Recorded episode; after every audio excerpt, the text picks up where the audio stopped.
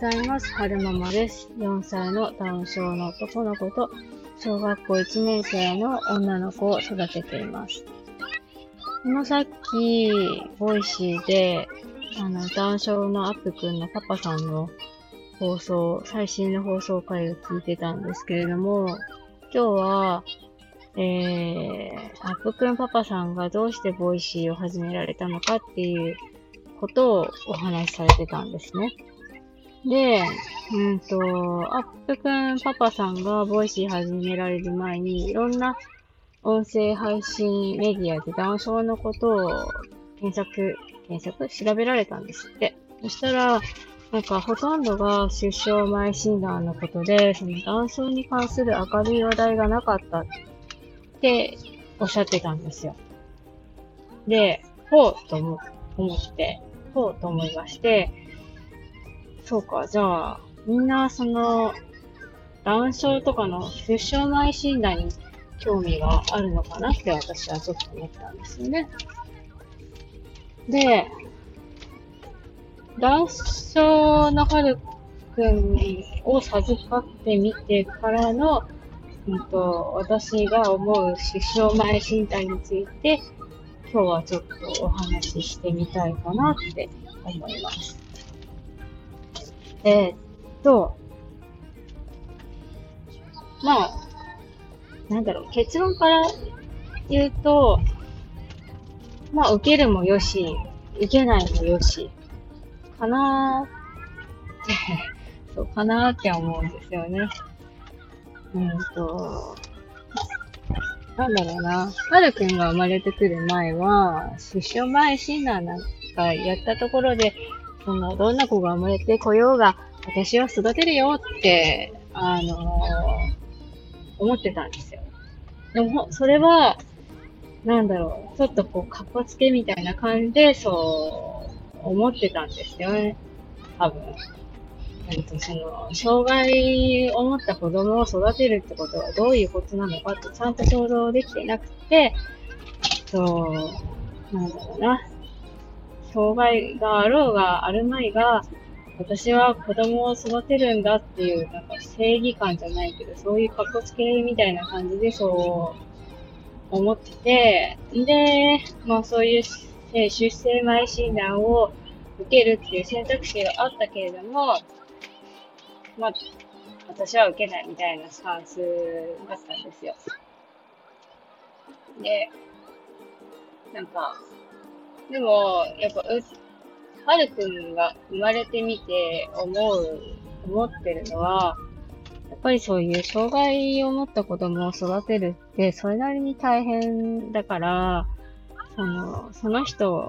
その人、うんと、親御さんが持ってる、なんていうのかな、うん、なんていうの？力？精神力？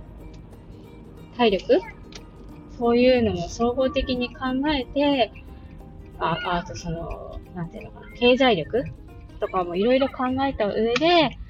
えー、やっぱり私は障害児を育てる自信がないっていうんであれば、ちょっと、中絶を選ぶっていうのも、私は全然ありだと思うんですよ。子供は子供の人生だから、親が子供を殺すんじゃないよっていうご意見もごもっともなんですけども、でも、子供は子供の人生だけど、親にも親の人生があるわけで、そう。とまあ、生まれてきたからには全力で育てる、育てるしかないから育てていくとは思うんですけれども、やっぱりその、なんていうのかな、障害を持った子供が生まれることによって、親の人生が、えー、ガラッと変わってしまうっていうのはやっぱ確かなことなので、その辺はやっぱりその、うん、親にも、親の人生があるから、選択する自由はあってもいいんじゃないのかな、とは思うんですよね。で、なんだろうな。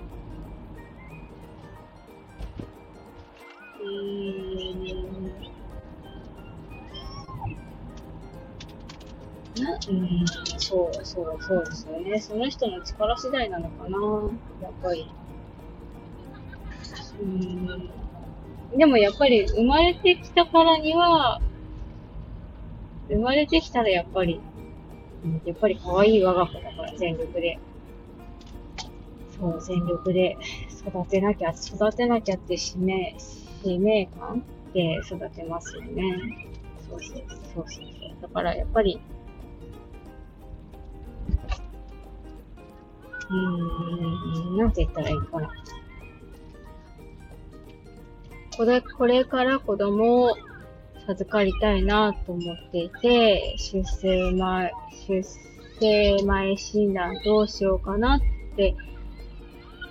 悩まれてる方に一番伝えたいのは、何なんだろう。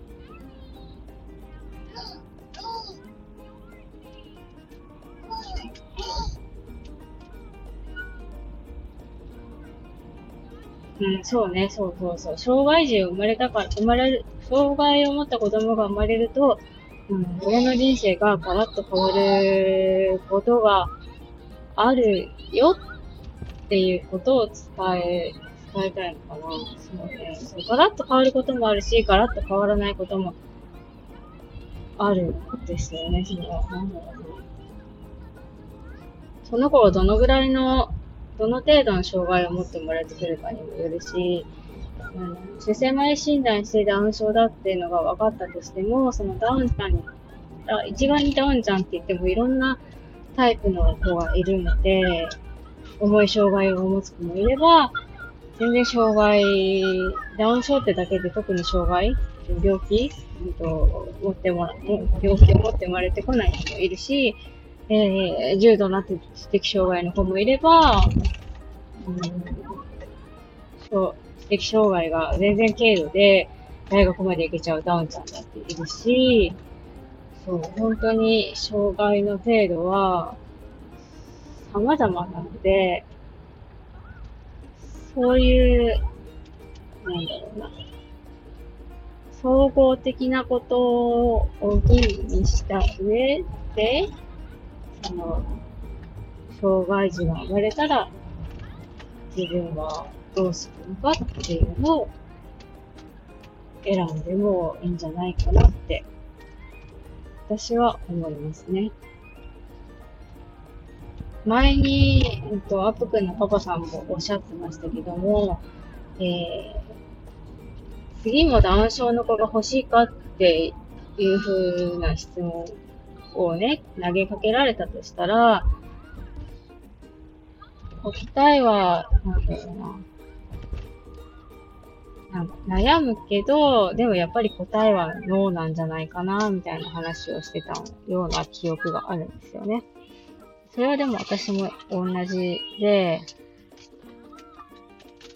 男性の子が次も欲しいかっていうと、やっぱ答えはノーだけど、でも、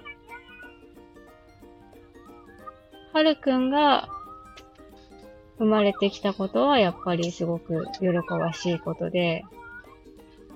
なんて言ったらいいのかな。えー、っと、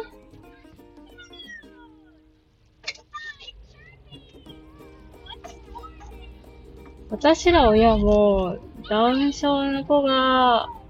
欲し買ったわけでもないし、はるくん自身もダウン症持って生まれてきたかったわけではないとは思うんですよね。健常に生まれてくるので、あれ、生まれてこれるんだったら、えっと、それはそれに限、うんと、なんだろうな。私らも、はるくんも、健常に生まれてくるに越したことはなかったわけで、なんか、その、男性の子を育てるにあたっていろんな学びがあって、その、いろんな学びとかいろんな気づきによって、その、私らの精神力みたいなのが鍛えられてるな、みたいな感覚はすごくあるんだけれども、ダウン症、なんだろう。話がまとまらない。ダウン症の子が欲しかったわけじゃないんですよね。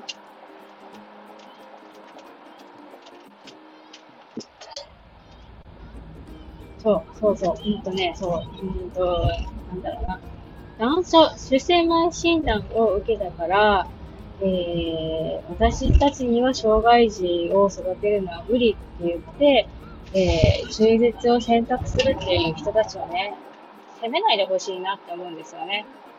そう、そう、責めないでほしいなって私は思いますね。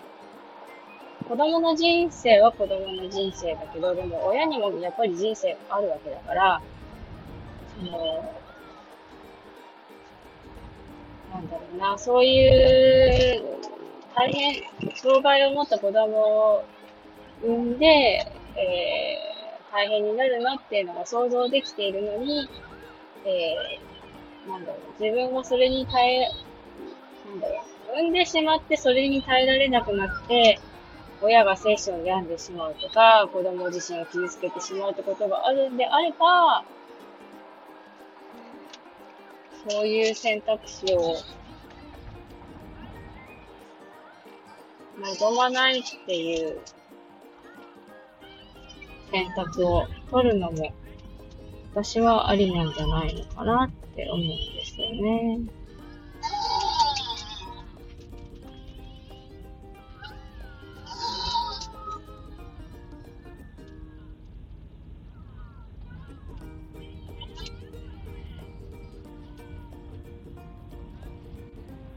大丈夫かなちゃんと伝わるかな。ぐだぐだだな。こっちで編集しようかな。